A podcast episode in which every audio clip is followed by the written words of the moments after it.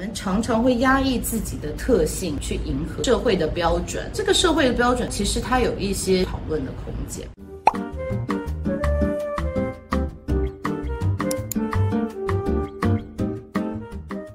大家好，我是 Sherry，今天我们来讲一下到底什么是多元共融，到底什么是 D N I、DEI、JEDI，然后为什么这个对我们非常的重要，然后我们可以做什么让自己变得更好。首先，为什么要讲这个议题？就是最近我们公司接到很多电话，听到其他的单位想要询问说：“诶，我们公司有没有做一些这种多元共融的工作坊？”但是问的人对于多元共融这个定义其实本身不是很清楚。许多人会说，这好像是美国总公司或者是国外总公司希望我们要做的议题。我们没有什么外国人，不知道做这个要干什么。好。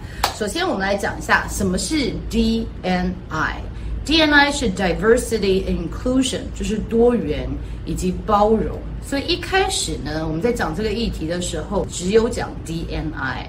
后来大家发现说，诶，只有多元跟包容其实是不够的，我们必须要看到 Equity，所以就多了 DEI。什么叫做 Equity 呢？Equity 中文翻成的意思是平等。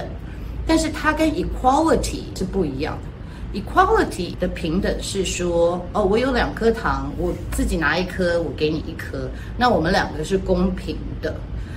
那 equity 是讲说，我家里其实已经有十颗糖了，你家里一颗糖都没有。那现在当政府有两颗糖要来分糖的时候，还是我一颗你一颗吗？这样子有公平吗？还是说我们要要怎么样做，让我们大家可以比较平等一点？这个叫做 equity。那接下来大家看到 DEI 就是 diversity 多元，equity 我们大家要平等、平均跟包容。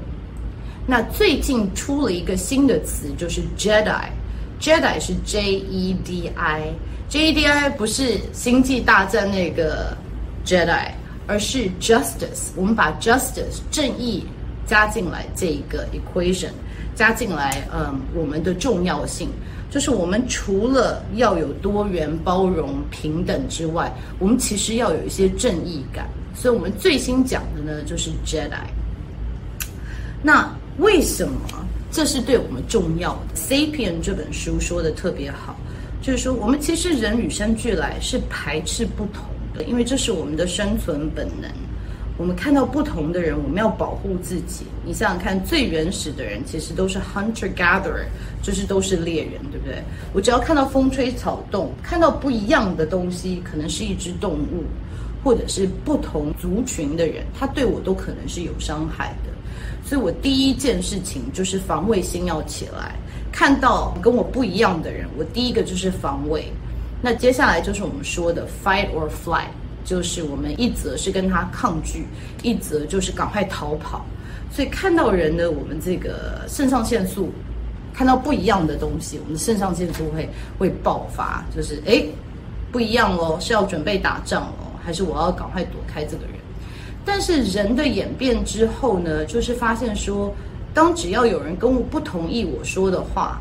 或者是跟我长得不一样，我其实第一个反应也就是，嗯，no，这个人可能不是很好。所以我们很多研究发现说，诶，老板通常如果不同的员工，他会比较喜欢长得跟他比较像的，或者是呃生长背景跟他比较像的。这个就是我们所谓的没有在做包容，没有 inclusion。那为什么这个重要呢？就是说，人其实，尤其是在我们青少年的时候，呃，其实是希望被接受的，其实是希望被接纳，是希望被爱的。所以，我们常常会压抑自己的特性去迎合别人。嗯，那。我们又知道人的另外一项，就是说看到人家跟我们不一样的时候，我是极度的排挤的，所以导致呢，这整个社会呢，就会有很多人是压抑自己在迎合别人，可是心里其实是很多负面能量，因为你在压抑自己的时候，你是不太能够做的一个正面的人。那大家都为了要迎合一个社会的标准而去改变自己，可是我们没有想到说，这个社会的标准是大家都认可的吗？还是说，其实它有一些协调或者是讨论的空间。那为什么这个重要？就是说，很多研究单位也发现，一个群组如果大家都是同样思考的，我们所谓的 herd thinking，就是 group think，嗯，这是一个新的词，叫做 group think。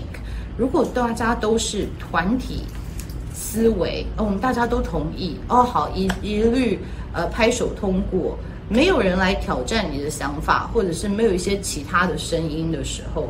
其实很容易做错决定。那么我们研究也发现说，只要一群一群 group 里面分很多群，嗯，比较多元的那一群，其实它是比较能够想出创意的方式来解决问题的，而且它解决问题的速度也比较快。原因是他们可以从不同的角度来想这个问题，然后可以挑战对方。然后当你被挑战的时候，其实你是会成长，因为你会想一下说，哎，对，我其实有不同的思考模式啊，不同的方向来去想这个事情。所以越多元的声音，其实对人来说是越不舒服的，因为没有人喜欢人家一直来挑战他的想法。可是也是最能够让你成长，然后想出来最圆满的解决方案的。所以这就是为什么现在的企业一直强调多元共融的重要性。一个就是你能发挥自己，你能发挥自己的正能量。第二个讲白了，它也是呃可以让公司赚更多钱的，做更好的决定的一个方式。你可能会问说，诶，那我自己可以做什么，让我自己变成一个比较多元共融的人？嗯，我觉得第一个就是来想一下，你是不是有一些 unconscious bias，也就是潜意识的偏见。比如说，我们对不同性别的人是有一些偏见的。或者是我们对不同性向、不同种族的人有些偏见，就像美国有一个研究报告，它叫做呃 John and Jane 的实验，那也就是把医学系的学生的履历表上面呃分别写男生的名字 John 或者是女生的名字 Jane，然后给学校的教授看，然后他们发现虽然是同样的履历，可是大家对于 John 这个人的评价似乎都比 Jane 好，那你要想想看，你是否对于男生或者是女生的医生有些潜意识偏见呢？是否有人坐飞机的时候发现，诶，呃，开飞机的这个 pilot 他是男生或者是女生，让你感觉更放心呢？或者是你觉得，诶，女生或者是男生不太适合这个工作，或者是亚洲人数学一定都很好，类似这样都是你潜意识的偏见。潜意识的偏见危险的地方是，它总是有一点点真实性在里面。比如说，亚洲人数学是不是比较好？Well，以平均来说是。可是每个人都数学很好吗？那不一定。所以对你来说，第一个就是说我有什么是潜意识的偏见，来让我不能更进一步的学习关于我身边的人或者是事。OK，是不是黑人全部都很会跳舞？我在台湾常常听到这句话，只是黑人都运动都很厉害的我们亚洲人都是就是很会念书的。这些其实对于不会念书的亚洲人，或者是不会跳舞的黑人，其实他都有一些潜在的压力。再来，你也把它太简化了。其实你跟我都知道，人是非常复杂的，我们自己也有很多项，所以我们怎么样让别人可以觉得被完全接受、完全包容，其实是一个要自己很努力去下功夫的一个功课。因为我刚刚讲到了，其实我们如果不是很 intentional，或带着这个特别的思维去想这件事情，你很容易你的 default 就是，哎呀，我不喜欢跟我不一样的人啊，那那些人就是这样子。